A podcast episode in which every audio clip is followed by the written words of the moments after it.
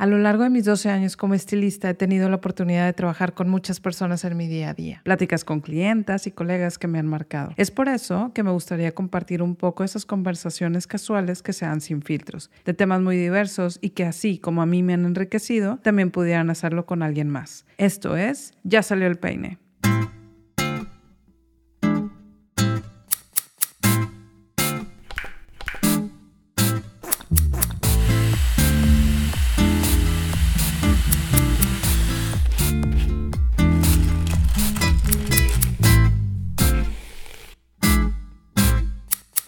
Pues ya salió el peine, Javi.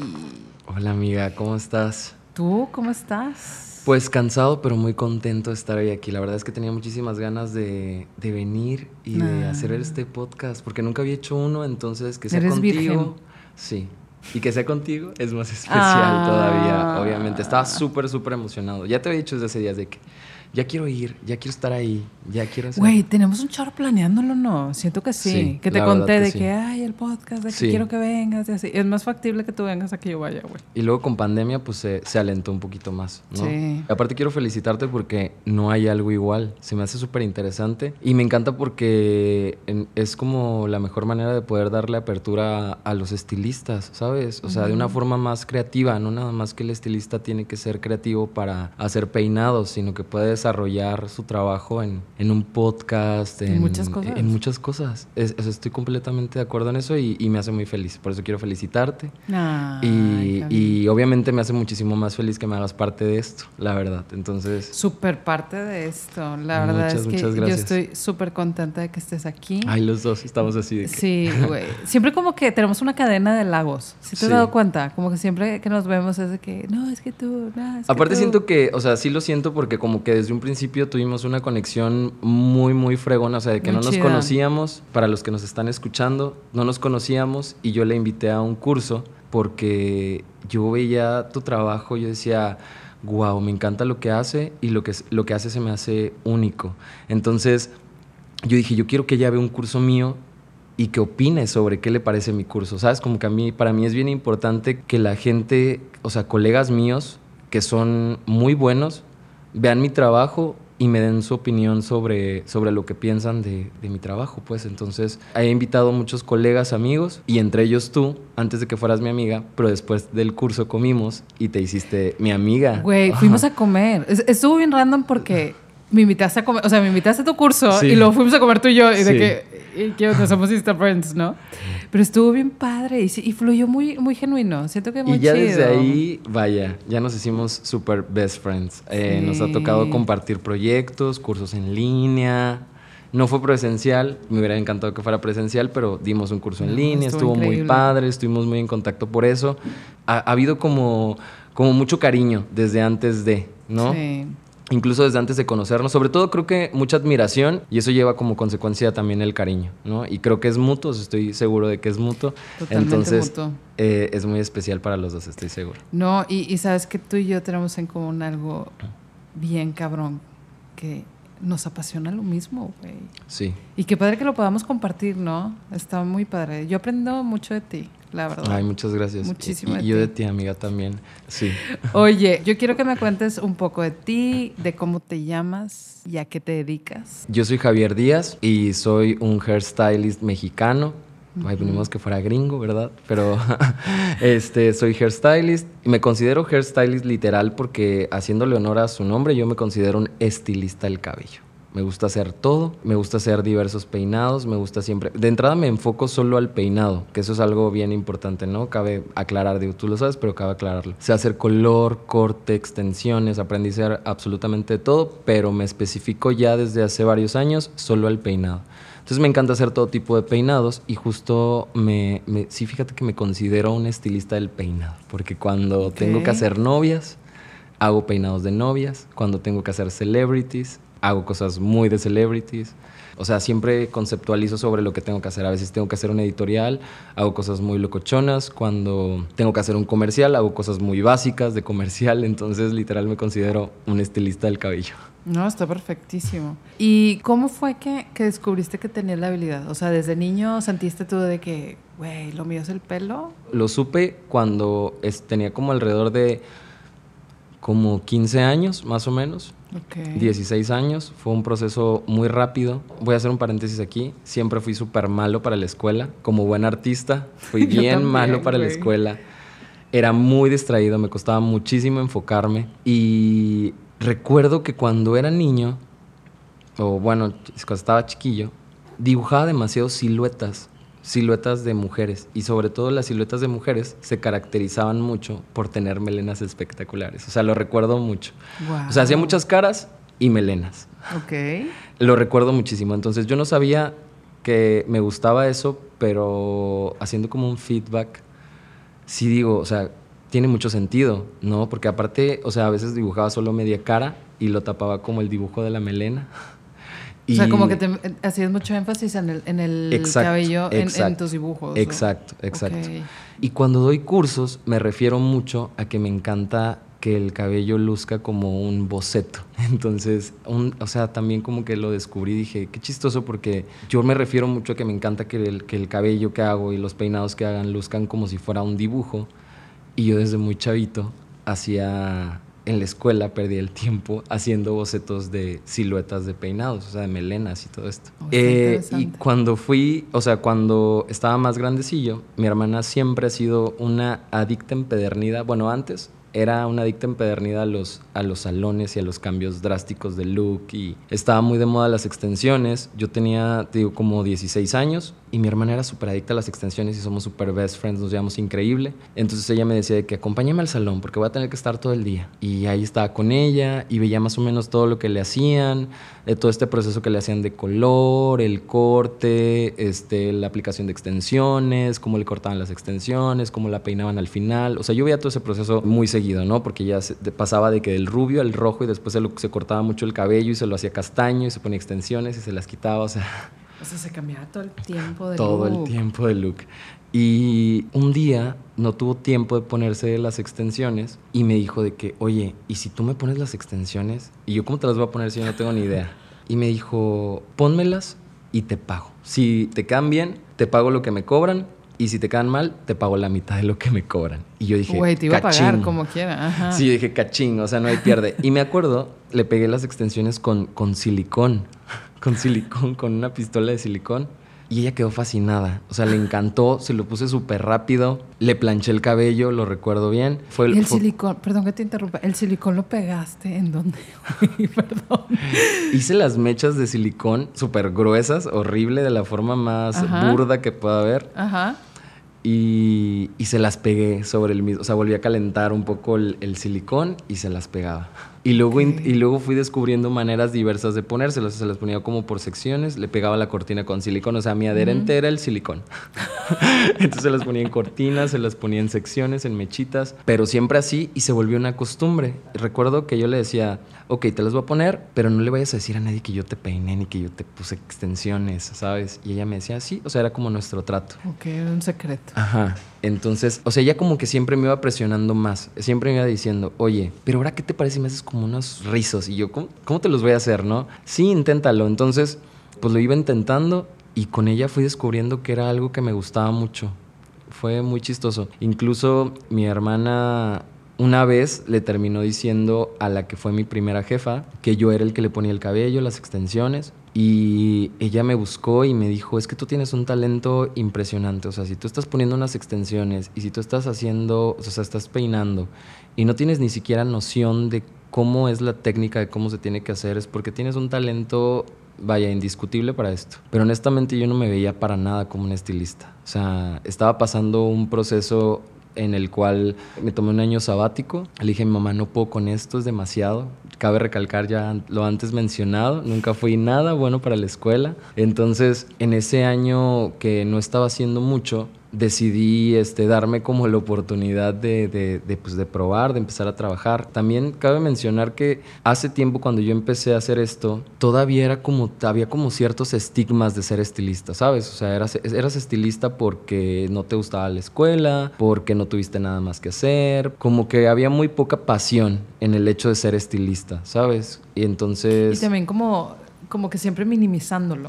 Exacto, exacto, Sí, justo sí, eso. sí. Entonces yo por eso no quería como que se supiera, empecé a trabajar al principio a escondidas pero también muy rápido me di cuenta que era algo que me apasionaba enloquecidamente, que me hacía muy feliz y rápido le dije a mi mamá que ya no iba a estudiar y que me iba a dedicar a ser estilista. Recuerdo perfecto que todavía le dije, no voy a entrar a la escuela este año porque voy a entrar a trabajar. Y me dijo mi mamá, ah, chinga, ¿y a dónde vas a trabajar? o sea, ¿cómo? ¿En dónde vas a trabajar? Y yo no, pues en un salón. Y me dijo, o sea, vas a ser como un animador. Y yo no entendía, o sea, como que hubo ahí un desvío de información en el cual yo, o sea, ella pensaba que yo iba a ser un animador, un animador de un salón de fiestas.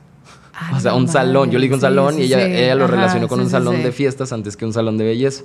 Entonces, cuando yo le dije que quería ser, no, que era un salón de belleza, yo creo que mi mamá se hubiera quedado con el, salón, de, fiestas, güey. ¿Por qué?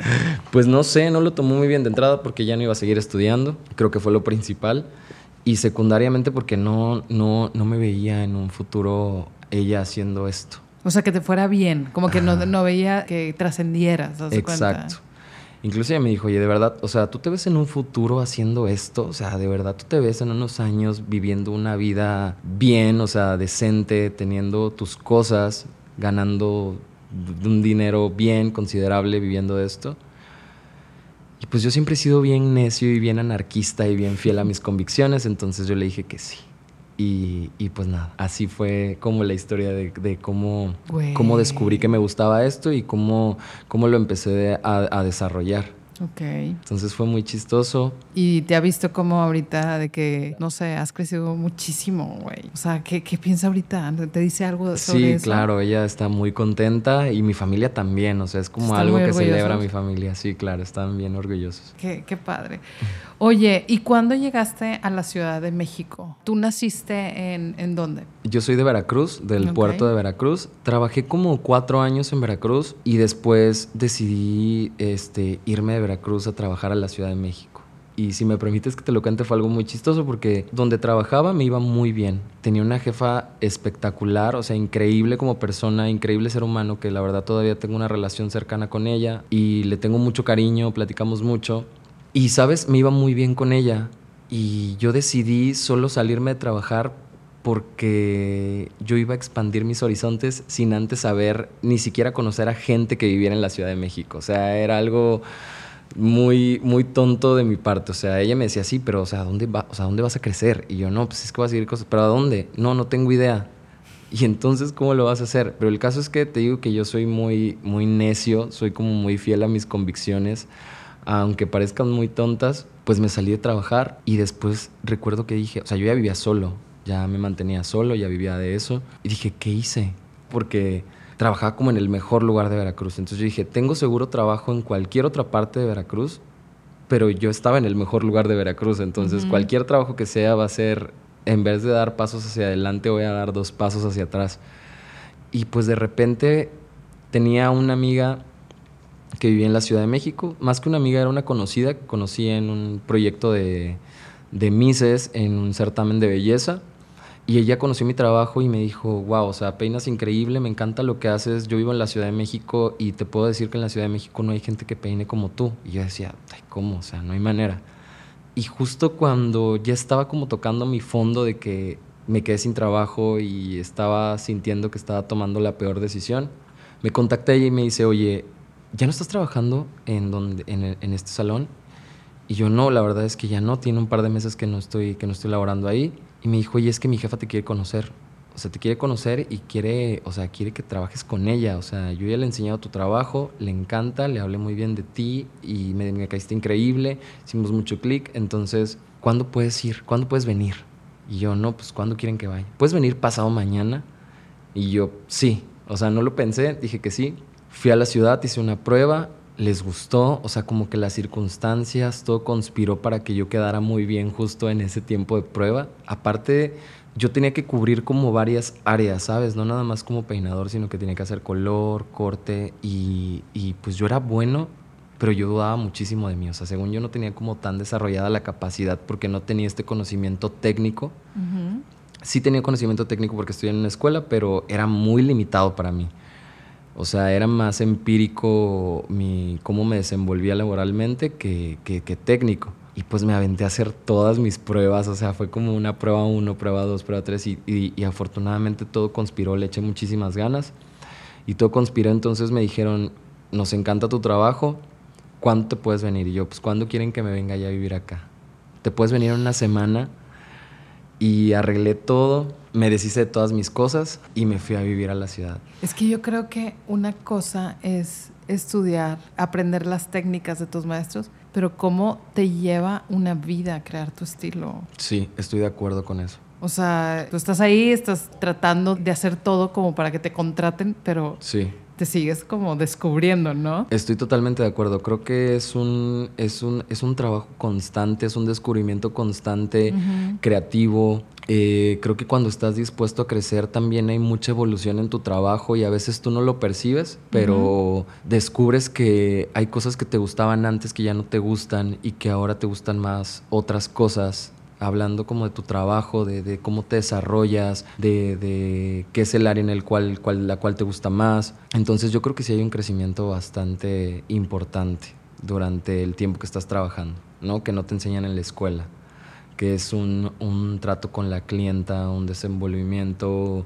eh, personal, laboral, y me atrevo a decir personal porque obviamente influye muchísimo, creo que esta profesión este, influye muchísimo en tu vida personal, difícilmente te puedes desconectar porque te toca trabajar los fines de semana, te toca trabajar entre semana, hay mucho trabajo y no hay un tiempo estimado para hacer tu trabajo, ¿sabes? No es como un horario de oficina, no es como ser godín y saber que entras a las 9 y sales a las 7, ¿sabes?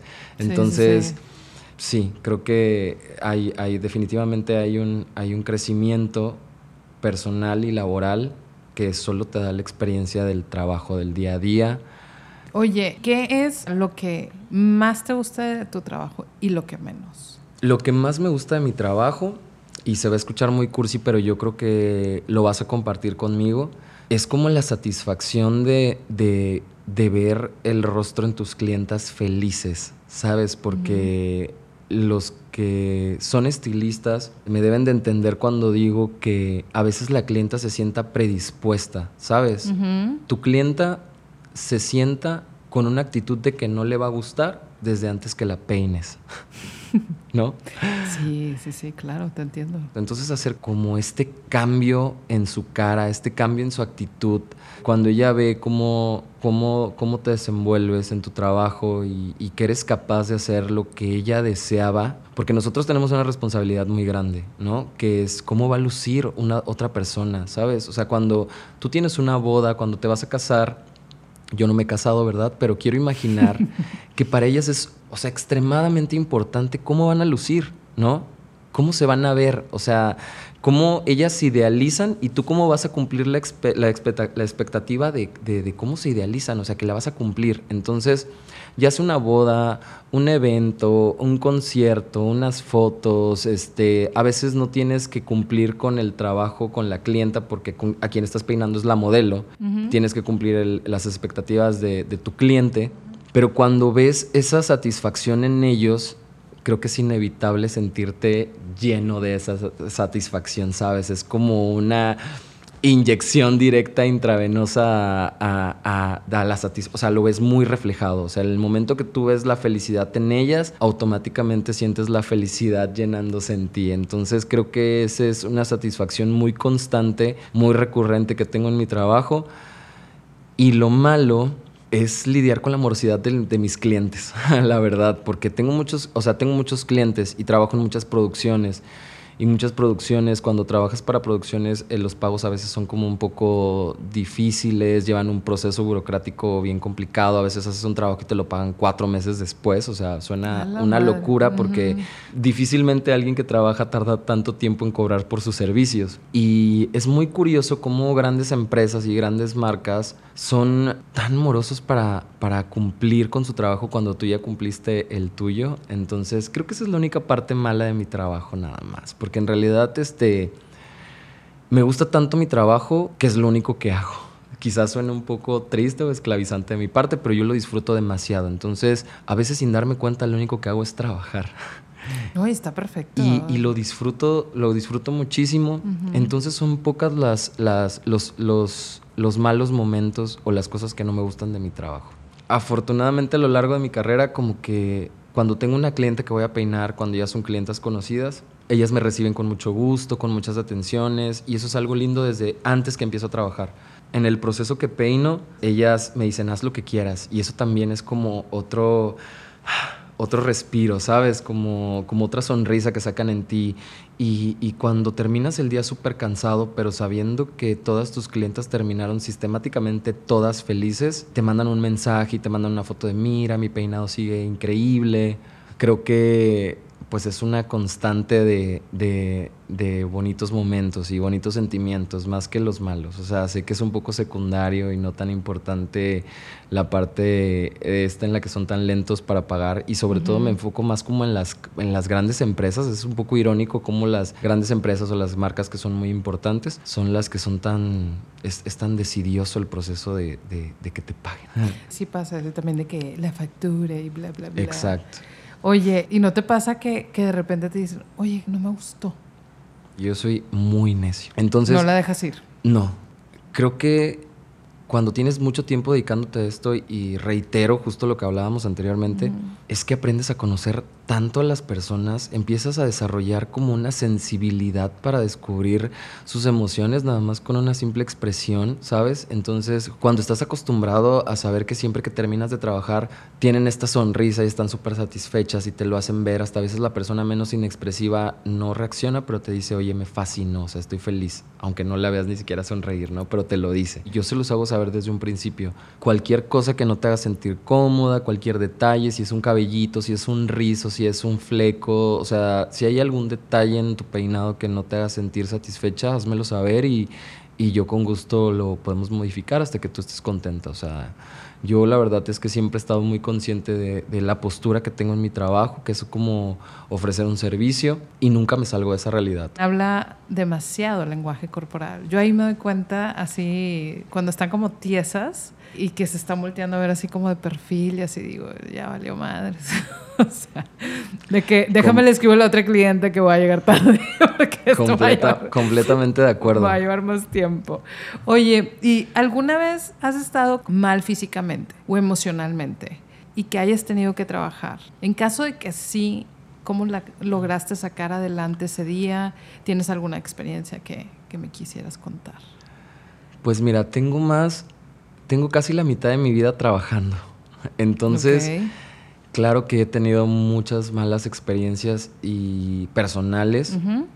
Y la mayor parte del tiempo yo te puedo decir que creo que 365 días que tiene el año, 35 días descanso yo del año. Sí, sí te creo. Es una locura.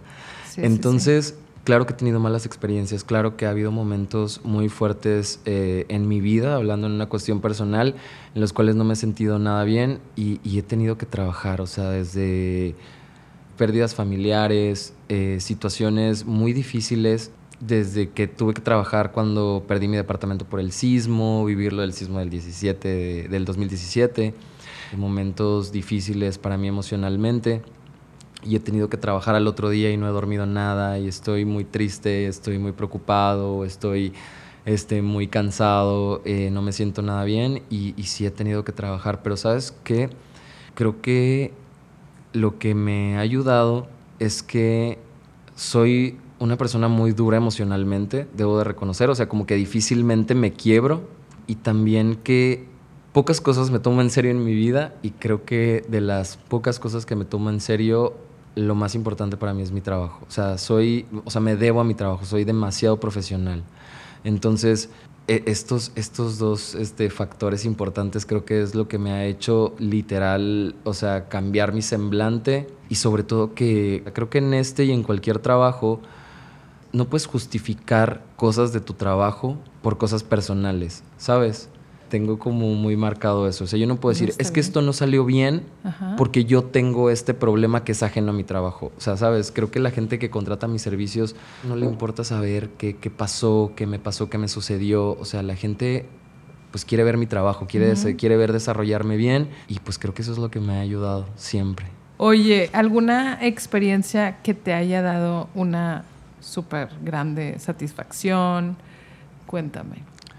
Mira, creo que yo siempre tengo muy presente eh, se va a escuchar muy cursi, pero siempre he tenido muy presente mi pasado. O sea, es algo que tengo, que es muy recurrente en mis pensamientos, el, el, desarrollo que he tenido, cómo he evolucionado, las cosas que han pasado en mi vida. No sé por qué siempre estoy como en una constante introspectiva, ya sabes. Entonces, creo que el momento en el cual yo me independicé, porque era muy chavo cuando me independicé, de hecho todavía era menor de edad, o sea, fue algo muy, muy importante para mí. Porque era algo que yo no solo deseaba, sino que yo visualizaba que, muy joven me iba a independizar, que muy joven iba a trabajar, que muy joven iba a tener un departamento, que me iba a ser responsable de mis propias cosas. Y las circunstancias y la realidad no lo pintaban para nada así, la verdad, o sea, no, no tenía nada estructurado, te digo que no, ni siquiera sabía que me iba a dedicar a, a ser estilista, pero cuando yo decidí independizarme, eso para mí este, representó muchas cosas, muchas cosas importantes, ¿sabes? Una, saber que me iba a dedicar a esto, o sea, que iba a tomar la responsabilidad tan joven de dedicarme a esto.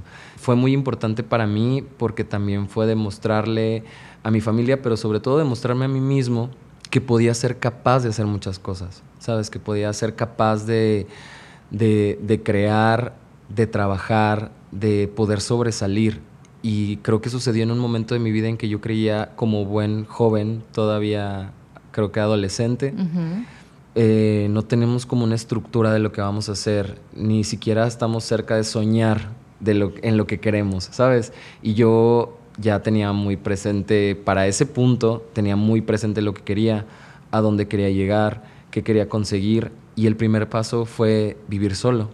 Entonces, creo que esa es una experiencia muy personal que, te puedo compartir que, marcó un antes y después en mi vida, que fue muy importante para mí y que me hizo tener muy presente que amaba esto y que me quería dedicar a esto toda mi vida.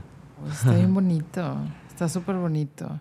La verdad es que yo siento, Javier, que eres una persona súper admirable. Eres muy auténtico en lo que haces. Yo he ido a varios cursos de, de, peinadores, pero tú sí eres de los que entregan todo en la cancha. O sea, yo, yo te veo de, vamos a, a, tener un curso de seis horas. No, con Javier son diez. Sí. ¿Sabes? O sea, no, no te veo de que, bueno, las seis horas, yo ya me voy, fíjense que este, yo vine un ratito. O sea, ¿qué sientes tú de, de ser el, el, estilista icónico del país? Wow, pues la verdad es que siento que es un título muy grande.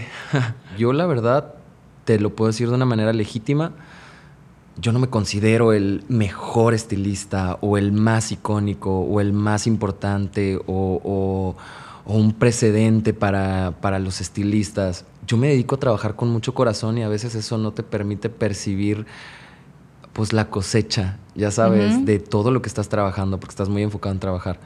Lo que sí te puedo decir es que justo eso, como te mencionaba, tengo muy presente mi pasado siempre y siempre cuando hago esta introspectiva y veo todo el crecimiento que he tenido, más que sentir como un orgullo hacia las, con, las personas en general, hacia las personas o para las personas, es como algo muy personal, ¿sabes? Es como una satisfacción muy personal, muy mía, como de sentirme muy... O sea, cada vez que tengo un proyecto nuevo, una nueva oportunidad que es con, como, con alguien importante o que es algo grande, siempre digo, wow, o sea, yo no me hubiera imaginado poder conseguir esto.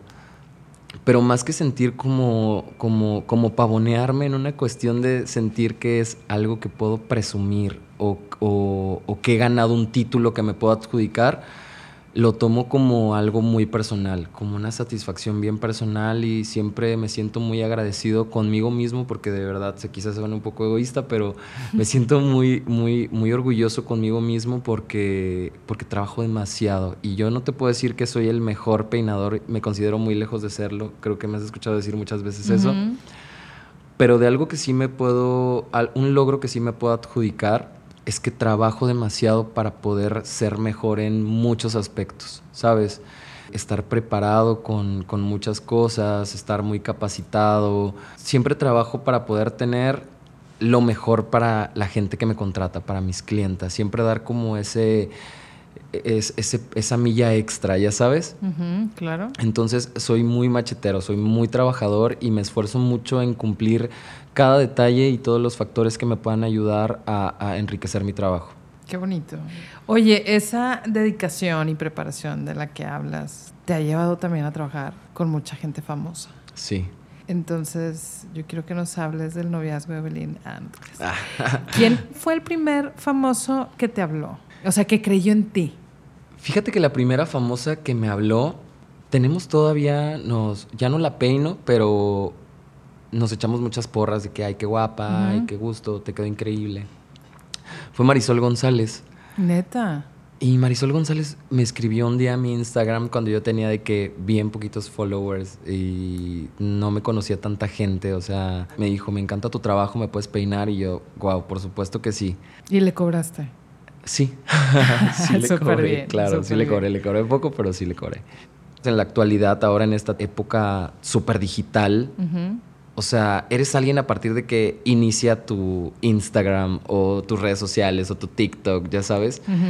Entonces, mucha gente me dice, oye, es que ¿cómo le hiciste para crecer tan rápido? O sea, ¿cómo le hiciste para hacer a tantas celebridades de repente? O sea, ¿cómo le hiciste para crecer que te vean, tan rápido? Y yo, ah, chica, pues qué tan rápido puede ser si yo tengo 15 años trabajando, ¿sabes? Entonces, para la gente de repente, desde que trabajo con cierta celebridad o desde que empecé a tener como cierta exposición, empecé a ser Javier Díaz, pero Javier Díaz ya existe desde hace mucho tiempo. Desde el 90. desde el 90 trabajando. Y, y, así como Marisol, hubo muchas, muchas este, celebridades que me escribieron directamente para decirme de entrada que les gustaba mucho mi trabajo, que fue algo muy especial, porque creo que desafortunadamente para, para, muchos estilistas se abren camino de una manera un poco más complicada, como te decía hace rato, en, el cual la, la, clienta se sienta predispuesta con la idea de que no le va a gustar cuando ni siquiera la, la, empiezas a peinar. Entonces, este, este sector de celebridades que me empezó a buscar, fue muy bonito que me buscaran de entrada eh, enriqueciéndome, diciendo que, que, que mi trabajo era súper bonito y que ellas estarían encantadas de que yo las peinara. Entonces Marisol González fue la primera y así como ella siguieron las jeans, este, Bárbara, eh, muchas. La verdad es que muchas me empezaron a, hablar y eso fue súper especial para mí porque no fue por medio de alguien, sino que fue pues por mi trabajo, 100%. Güey, yo cuando veo que peinas a las jeans, yo digo, qué difícil. Porque peinar a alguien que está bailando, o sea, eh, yo, lo veo de que, güey, se le va a caer la extensión, se le va a caer el, el, tipo la piedrita que le pegaste o no sé, o sea, yo sufro, Javi. Yo también sufro, pero justo me preparo demasiado para que es como cuando vas a ser una novia judía sabiendo que va a tener un muscle tough, te preparas antes de. O sea, sabes que tienes que hacerlo súper bien estructurado, súper bien armado, no nada más bonito, sino resistente contra todo. Es que el estilista, no sé si estás de acuerdo conmigo, tiene que tener dos cosas o sea, que esté padre el trabajo, o sea, el resultado y que dure, güey. Sí. Creo si que no dura, es de que... Uh, creo que la durabilidad es ah, un tema que nosotros tenemos bien presente todo el tiempo y es como una sombra que nos sigue a todos lados, porque la clienta que lo disfruta te dice, pero me va a durar. O sea, me encanta, pero esto va a durar. A veces incluso prefieren que no esté tan padre, pero que sea duradero, a que sea bonito para ellas y, que dure poco, ¿sabes? Pero siento que tú puedes decir de que soy de Veracruz y puedo con toda la humedad del mundo. Eso ayuda mucho. O sea, venir de un clima imposible para trabajar te da muchas tablas para poder estar preparado para, para todo, la verdad. Porque trabajar en Veracruz en cuestión de peinado, yo siempre digo que es como si peinaras a alguien en un sauna. O sea, no hay manera de que pueda quedar bien el pelo, ya sabes. O sea, es muy difícil. Es un clima muy húmedo, muy caluroso. Las clientas no quieren usar el cabello eh, suelto porque es imposible y es poco duradero y es incómodo. Claro, y tiene que durar. Oye, y si no te hubieras dedicado a esto, ¿tú qué crees que hubieras hecho? O sea, ¿a qué te hubieras dedicado? No sé qué me hubiera dedicado, pero sí te voy a decir a qué me hubiera gustado dedicarme, porque no sé si lo hubiera cumplido. Pero me hubiera encantado estudiar psicología. Neta. Sí. Ah, está bonito. Siento que los, los estilistas tenemos algo de ser psicólogos. Yo creo que sí. Me hubiera gustado ser este psicólogo, me hubiera gustado ser también piloto aviador y creo que también me hubiera o sea, inconscientemente me hubiera desarrollado también en algo que hubiera sido en el ámbito creativo. A lo mejor con algo de diseño, con algo quizá de moda o algo así. Te veo de stylist. Sí, Sí, sí te fíjate que un también outfit me, hubiera gustado mucho. Sí, tienes muy buen gusto. Oye, a esas personas que siguen tu trabajo o que están empezando como a ser estilistas, ¿tú qué les dirías? Va a sonar bien trillado y va a sonar medio coaching motivacional, pero que crean en, us- o sea, crean en ustedes mismos. Creo que es, es un valor tan importante tener la capacidad de poder creer en ti mismo y, y- y tomar en serio el contexto de la palabra. O sea, de verdad creer que puedes conseguir lo que deseas, porque hay mucha gente que desea cosas, pero de eso estar cerca de creer que pueden conseguirlo es, es muy difícil. O sea, hay gente que sueña con cosas, pero asegura que es incapaz de conseguirlas. Pero cuando sueñas y crees que eres capaz de conseguirlo, inconscientemente conspiras para que las cosas sucedan. A veces tú crees que es suerte, a veces crees que tiene que ver con alguna deidad, con la suerte, con el destino, con el universo Una casualidad, ajá. pero o con la casualidad, pero creo que tiene que creo que inconscientemente trabajamos mucho para que las cosas sucedan y eso tiene que ver con creer en ti mismo. Creo que es un valor bien bien importante y, te lo puedo decir bajo mi experiencia porque yo siempre he dicho que las peores, las mejores decisiones que he tomado en mi vida en su momento han parecido las peores decisiones. Cuando yo he querido hacer cosas y cambios importantes que a futuro han sido positivos, pero que en ese momento no lo he sabido, toda la gente me ha dicho, no lo hagas, pero ¿por qué vas a hacer este cambio? ¿Dónde estás estás bien? ¿Por qué vas a tomar esta decisión? No lo hagas. Cuando todo el mundo me ha dicho que no lo haga, yo más me aferro a hacerlo. Psicología inversa. Exacto, entonces, te- como te repito, creo que es bien importante y la base de eso también es que he creído mucho en mí y, y creo que yo siempre le digo a la gente, imagínate que te dicen, ¿te gustaría ganarte un millón de dólares? Pues la gente, hay mucha gente que te va a decir, no, pues de quererlos los quiero, pero yo conseguir un millón de dólares jamás en mi vida va a suceder. O sea, desde el momento que tú lo deseas, pero te crees incapaz de conseguirlo, eres la primera traba y la principal para que no suceda. Secundariamente son las personas, pero principalmente tienes que creer en ti. Y si no crees en ti, nunca va a suceder. Eso es, creo que es definitivo. Entonces, Ay, sí. Creo que es bien importante que crean en ustedes, que crean que lo pueden conseguir, que sean súper fieles a sus convicciones y que hagan lo que deseen de una manera bien, bien intensa, bien pasional, así como lo hago yo, porque cuando lo deseas tanto, sucede. No porque lo deseas, porque, te repito, inconscientemente trabajas para que suceda. Sí, claro. O conscientemente, pero sucede. ¿Y qué es lo que viene para ti? ¿Tienes algunos proyectos en puerta? Pues mira, mucho trabajo. Muchos cursos, ¿no? Tengo muchos cursos, tengo muchos proyectos con celebridades. Como mencionaba anteriormente, trabajamos los dos, trabajamos mucho haciendo bodas, haciendo novias. Los sábados creo que es un día que tenemos completamente separado de nuestra vida personal. Se vuelve completamente, este, nos debemos los sábados a nuestras novias. Y yo personalmente siempre me estoy preparando de una forma pues, pues laboral, siempre estoy intentando trabajar para, para crear cosas nuevas y, y parece imposible, pero con todo y el trabajo que tengo, siempre que tengo tiempo libre y estoy en casa, estoy en, en mi taller creando cosas y viendo qué cosas nuevas puedo hacer, que, de qué manera puedo desarrollarme y, y seguir creciendo. Y es algo que disfruto muchísimo. De verdad, para mí es como si estuviera jugando cuando estoy encerrado en mi taller, creando, eh, haciendo cosas nuevas.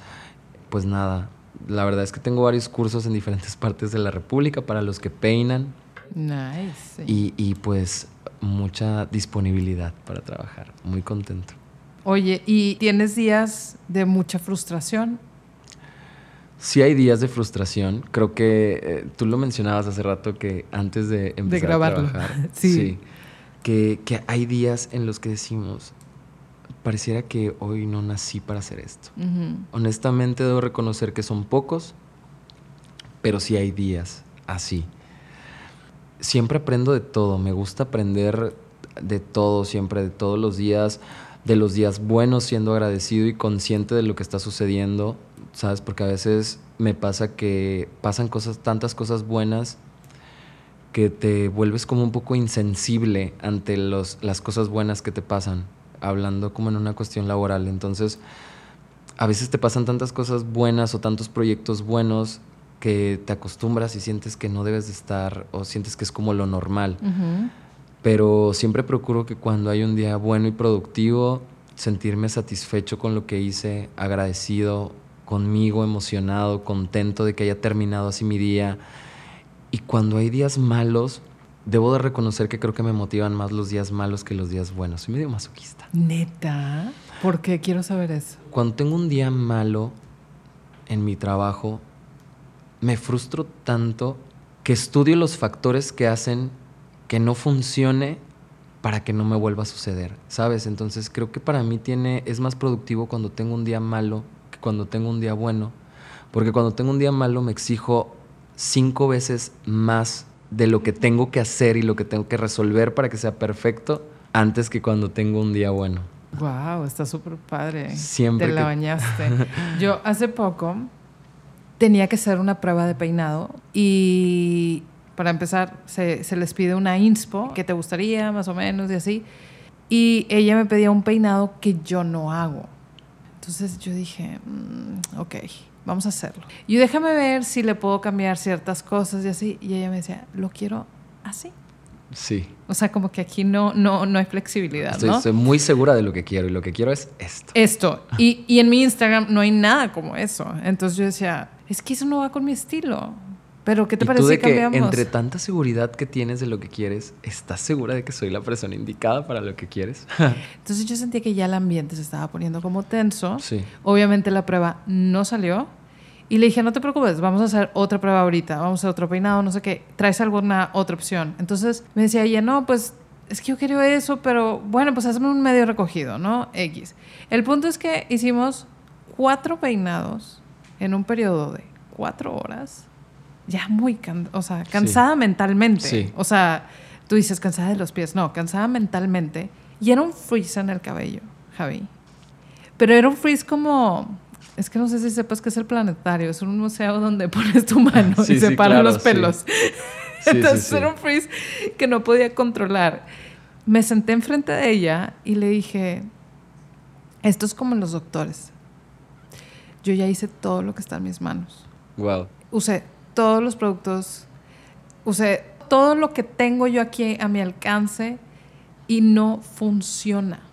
Y conforme van pasando las horas, va a ser un mugrero.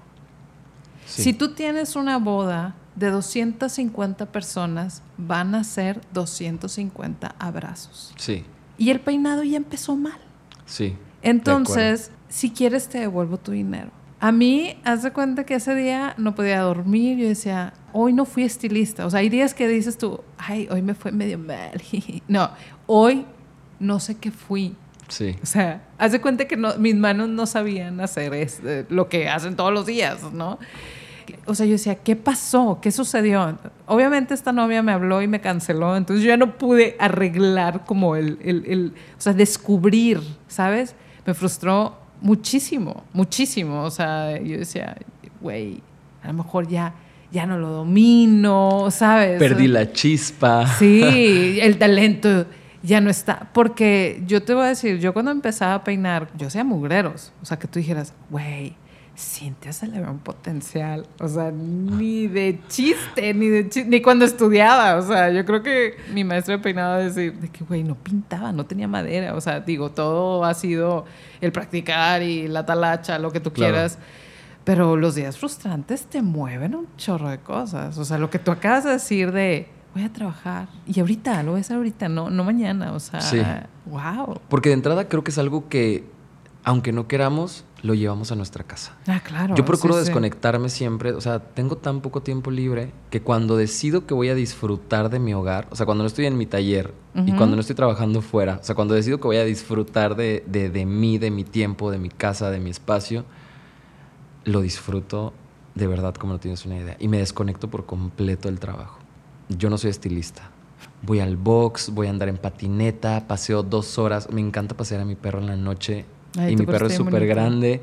Entonces me encanta, cuando tengo días libres, me encanta sacarlo a pasear y escuchar música y salir con él y caminar 7 kilómetros, 5 kilómetros. Eh, caminamos una hora y media, dos horas y eso me hace súper feliz. Pero cuando tienes un día malo, como lo acabas de mencionar, te digo, te lo llevas a tu casa. De entrada no es posible que te desconectes de eso. Y como te decía, eh, esos días frustrantes me hacen aprender demasiado porque yo de verdad intento y trabajo demasiado por encontrar cuáles fueron los factores que entorpecieron mi trabajo, cuáles fueron los factores que no hicieron que las circunstancias eh, se dieran y trabajo demasiado para que no me vuelva a pasar. Entonces, eso a mí, o sea, ese día malo lo enfoco y digo, ok, lo voy a transformar en algo bueno para que no me vuelva a pasar. O sea, lo tomo como un aprendizaje súper, súper grande. O sea, también puedo creer y, estoy seguro de que debe haber gente que al final no tuvo un día bueno y dijo, pues ni modo, mañana va a ser otro día y la vida sigue. Para mí no es así. Soy muy enganchado con las cosas. Entonces, este, trabajo demasiado para que no me vuelva a pasar y procuro aprender de ello para transformarlo y exigirme el doble para que pueda funcionar. Oye, Javi, pues yo te agradezco muchísimo que hayas venido a platicar así tu historia, porque yo sé que vienes cansadísimo. Sí, justo tuve unos cursos este, estos días aquí en Monterrey, pero me moría por hacer esto. Yo estaba súper contento, o sea, hablábamos desde hace días y yo te decía, me muero por ir y me muero por verte y platicar, porque al final creo que este, el estar aquí ahorita contigo y platicar es como la primera vez que nos que, fuimos a comer, ¿sabes? Ajá, sí, sí, sí. Y me da muchísimo gusto, me da muchísimo gusto ser parte de esto, verte siempre bien enfocada en tu trabajo, verte como con esa personalidad, con esa esencia. Y siempre lo he dicho, te lo he dicho 50 mil veces. O sea, lo que tú haces, recuerdo que una vez te dije, es que lo que tú haces es único. Tú me dijiste, amigo, pero nomás hago puros nudos. Y yo te dije, pero esos nudos, amiga, no los hace nadie. Entonces, eso hace único tu trabajo. Y para mí tiene tanta importancia que seas tan fiel a, a, a la esencia de lo que haces creativamente, porque también creo que cuando dejas de hacer lo que te llena creativamente, te vuelves un poco gris y te transformas en algo que quieren las personas y no en algo que tú deseas hacer. Y eso es un valor que tú tienes impresionante. Y basta ver tus peinados sin conocerte a ti para saber el amor con el que lo haces y con la convicción y la pasión con la que lo haces. Entonces, siempre eso ha, ha hecho que yo tenga una admiración, un cariño y un respeto muy, muy grande para ti. Me da gusto verte con este proyecto y sobre todo me hace muchísimo más feliz que me hagas parte de, de ello. Ay, obviamente te iba a invitar. aparte, te voy a decir una cosa, y te lo digo de verdad, eres un colega que le gusta muchísimo compartir. En todo, yo siento que hay personas que te meten el pie o así, pero yo desde que te conocí, me acuerdo, o en, incluso en tu curso, estás hablando de otros colegas, de, ya vieron el, el Instagram de no sé quién, métanse, se peina súper chingón, no sé qué ¿Y qué dices tú? Oye, qué padre ese valor de, de compartir. Y también cuando me hablaste en plena pandemia que me dijiste, amiga, esto está empinado, de que vamos a hacer un curso y yo, sí, dalo tú. Yo te dije, vamos yo, no, amiga, en esto estamos todos, tenemos que ser parte de esto todos, no, no, no nada más soy yo, somos todos. Sí, eres, eres, eres muy buen amigo y la verdad es que eso, eso no se tiene así como así, o sea, yo lo valoro muchísimo. No dejas a nadie atrás. eso está bien, bien bonito. Oye, y para todas las personas que quieren seguir tu trabajo y así, ¿cómo pueden dar contigo? Y siempre lo digo, yo recuerdo que antes las clientes te decían, oye, mijo, ¿no tendrás un catálogo de peinados? O una revista, ¿no? Ajá, o una revista donde pueda ver cómo me puedo peinar. Y eso nos daba mucha risa como, como estilistas. O sea, sobre todo estos que vimos una transición en los cuales ya no manejábamos un catálogo de peinados. sí, sí, sí. Pero creo que Instagram es nuestro nuevo catálogo de peinados. Instagram es el, lugar donde, es, o sea, nuestro trabajo es súper visual. La gente tiene que verlo para quererlo.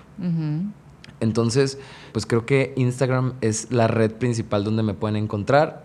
Mi Instagram es Javier Díaz, guion bajo hairstyle.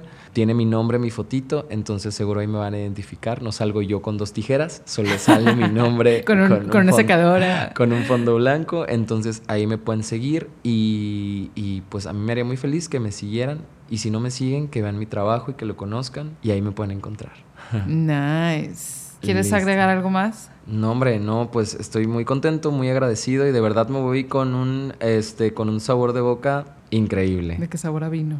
Literal, literal así. No, pero me quedo con, o sea, era lo que deseaba hacer, ¿sabes? Me tenía muy emocionado Ah. y, y sucedió como quería que sucediera. Entonces fue algo muy, muy bonito. Te agradezco mucho. Y muchas gracias a ti. Pues ya fue todo y ya estás peinado para atrás. Ya estás peinado. para Ya atrás. estás Debería de peinado ser- para atrás. Debería de ser el, el- el cierre del podcast siempre. Pues ya estás peinado. Sí lo digo de repente, ¿verdad? Sí, sí lo digo. Pues ya. Ya acabamos.